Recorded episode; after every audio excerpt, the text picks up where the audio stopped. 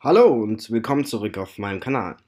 Heute geht es darum, wie du als Selbstständiger oder Unternehmer mit mehreren Mitarbeitern eine digitale Strategie entwickeln kannst.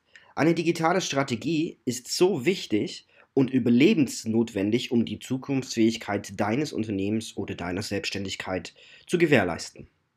Wie gehen wir vor bei einer digitalen Strategie und was ist das überhaupt?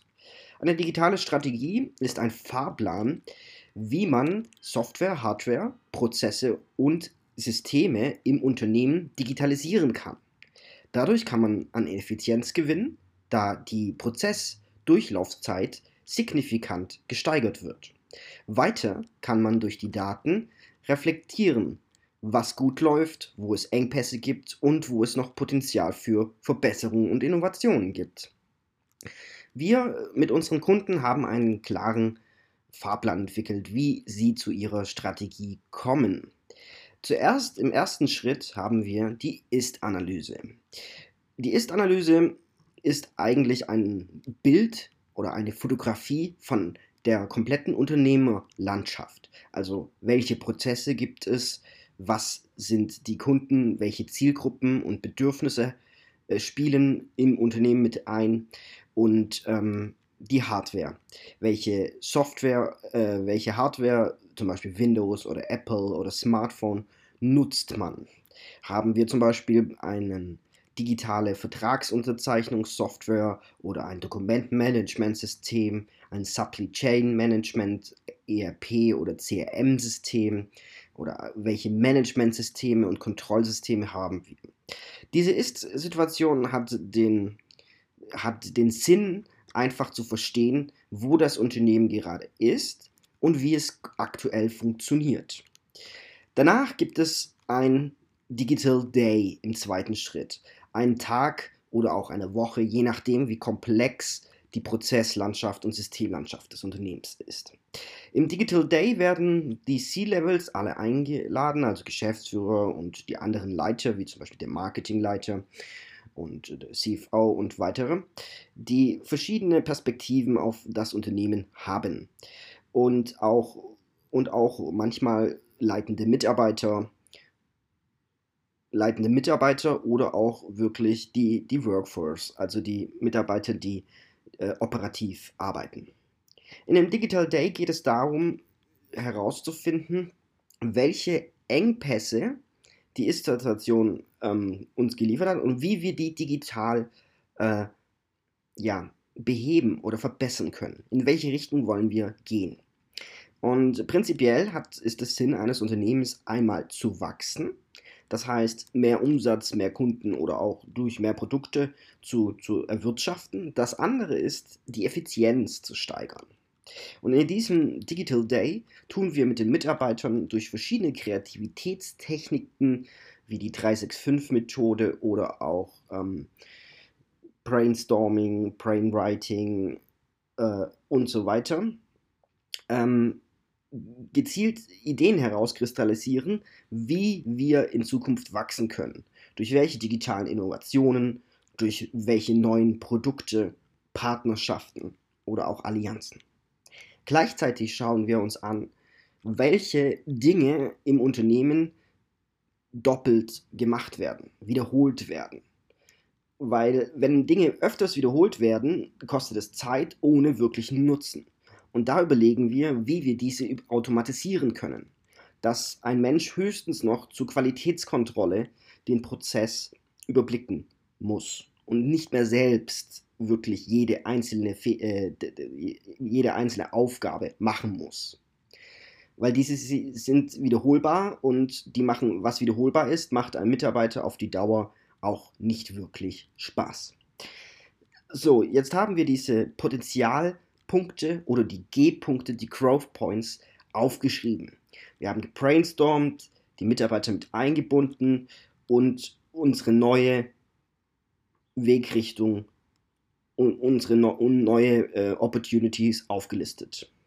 Danach geht es darum, im dritten Schritt die strategische Ausrichtung daraus heraus zu kristallisieren.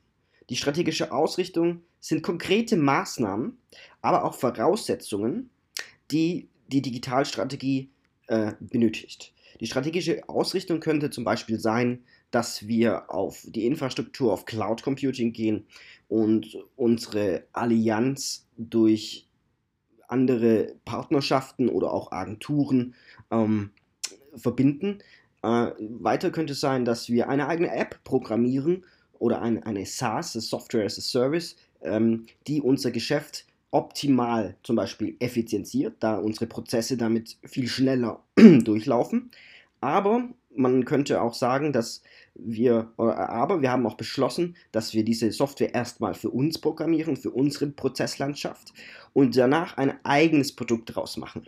Eine eigene Software, die wir uns anderen kleinen und mittelständischen Unternehmen beispielsweise zum Kauf anbieten. Danach tun wir dieses konkretisieren in Schritt 4 und eine konkrete Roadmap entwickeln. Die Roadmap ist der konkrete Fahrplan, der Digitalisierungsfahrplan. Dort wird aufgelistet, was ist das epische Ziel, was ist die Mission, wo wollen wir hin und wie kommen wir dahin. Durch welche Aktionen genau kommen wir dahin und in welchem Zeitrahmen. Dies funktioniert dies gehen wir mit dem sogenannten Reverse Engineering an. Das heißt, wir setzen uns Ziele, die wir unbedingt in einer Zeiteinheit, zum Beispiel ein bis drei Jahren, erreichen wollen und chunken die down, also zerstückeln die zurück auf heute und planen da auch realistisch Personalausfälle mit ein, Urlaubs-, Krankheitstage, Pufferzeiten, also wirklich eine, eine granulare Planung, wie, wie es möglich ist, dorthin zu kommen. Im letzten Schritt planen wir die Umsetzungsvorbereitung oder auch Umsetzungsstrategie. Die, da wird alles konkretisiert, also Kosten, die Rollen, die Verantwortung, die Potenziale, wer ist für was zuständig, wer braucht bestimmte Ressourcen und wer liefert bestimmte Ressourcen. Und diese Umsatzvorbereitung ist praktisch das Handbuch. Das Handbuch, wie wir digitaler werden. Und warum wollen wir überhaupt digitaler werden? Nun ja, wie anfangs schon gesagt, ist es die Zukunftsfähigkeit, die erhöht werden muss. Die Zukunftsfähigkeit ist ein maßgeblicher Punkt in unserer schnelllebigen digitalen Zeit. Warum? Weil wir leben in einem so hochdynamischen Umfeld einmal getrieben durch die schnelle Weiterentwicklung und Entwicklung durch die Technologien. Man kennt das zum Beispiel aus dem Mediamarkt, man kauft einen neuen Laptop und wenn man rausgeht, ist er bereits alt. Und diese Geschwindigkeit wird der Entwicklung und der Digitalisierung wird in der Zukunft noch viel schneller werden. Weiterhin ist es auch so, dass die Konkurrenz, die jetzt schon digital arbeitet, massive Wettbewerbsvorteile hat. Vor allem da, dadurch, dass die Skalierung und die Digitalisierung beste Freunde sind. Überlegen Sie mal, wenn Sie früher ein Unternehmen haben, gehabt haben, zum Beispiel ein Mode- oder ein, ein Kleidungsgeschäft, brauchen, brauchen haben sie erstmal die Location benötigt, die mussten sie anmieten. Danach mussten sie Kleiderständer, die ganze Ware einkaufen, die Kassensysteme einrichten, die Mitarbeiter einlernen, Verkaufsschulungen und so weiter. Diese ganzen physischen Ressourcen sind unglaublich teuer und man hat ein hohes Invest, bevor man überhaupt mal das erste Kleidungsstück, das erste T-Shirt oder den ersten Mantel verkaufen kann. Genauso ist es bei Restaurants, bei Automobilherstellern, bei allen physischen Businesses. Diese zu skalieren kann man meistens nur über weitere Filialen und über Menschen. Das heißt, ich biete nochmal eine neue Kleidungsfiliale an, ein neues, neues Büro oder neues neue Ladengeschäft und lerne wieder die Mitarbeiter ein und dann geht das ganze Spiel von neu. So, Natürlich kann man da über bestimmte Franchise-Methodiken auch das Risiko theoretisch leicht auslagern. Letztendlich ist es aber so, dass die Skalierungsgeschwindigkeit, also die Wachstumsgeschwindigkeit, wie ein Unternehmen in der Zukunft wächst, niemals so produktiv und effizient sein kann wie bei digitalen Produkten. Warum? Weil digitale Produkte sind im Endeffekt nur Nullen und Einsen. Es sind Daten. Daten aggregiert zu wissen oder auch Daten aggregiert, sind Informationen. Informationen sind, nutzen etwas, sie haben klare, eine klare Nutzung. Und Informationen wiederum aggregiert sind Wissen. Und jetzt gibt es darum, zum Beispiel bei einem Videokurs. Den Videokurs erstellt man einmal, hat sein Paket von Nullen und Einsen und kann diesen unendlich replizieren, replizieren theoretisch. Man investiert einmal die Zeit, hat kein Risiko wie ein Ladengeschäft, wie ein äh, wie das Inventar zu kaufen, die Ressourcen und so weiter, sondern man erstellt es einmal und vertreibt es. Das heißt, 20% ist die Produktion und das Warenmanagement und alles und 80% ist der Verkauf. Und bei, bei einem klassischen Geschäft ist genau andersrum. 80% ist die Produktion, 20% der Verkauf. Und da sieht man schon mal, was für eine Power in der Digitalisierung steckt, weil letztendlich ist es auch so, dass dadurch, dass man das hebeln kann und es vollautomatisiert auch sich verkaufen lässt, zum Beispiel über Funnels und Flying Wheels und was es noch alles Schönes im Online-Marketing gibt. Das, das Ding ist, auch bei Software ist es so. Du programmierst eine Software, zum Beispiel eine Shadow, Shadow, äh, eine App, wo du bestimmte Posts auf Social Medias cross-posten kannst. Natürlich musst du dich unterscheiden zu den Mitarbeitern, aber überleg mal, sie macht einen Nutzen, sie tut zum Beispiel automatisch äh, Cross-Posting machen über verschiedene Touchpoints hinweg wie TikTok und äh, Instagram und Facebook. Und diese Software nutzt dir, deinem Unternehmen was, weil du schneller posten kannst, du, du hast größere Dashboards und, und siehst die Daten.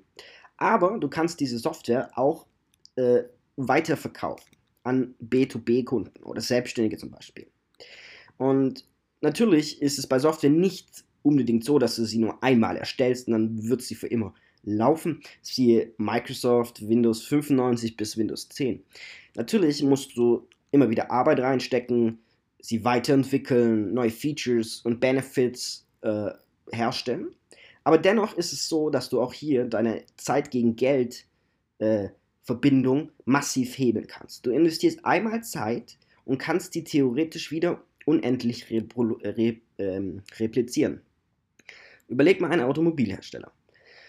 Er muss für jeden Kunden ein extra Auto bauen. Er kann es nicht re replizieren, außer er hat die physischen Ressourcen. Er, er muss bauen. Er muss real Menschen beschäftigen, die Dinge bauen.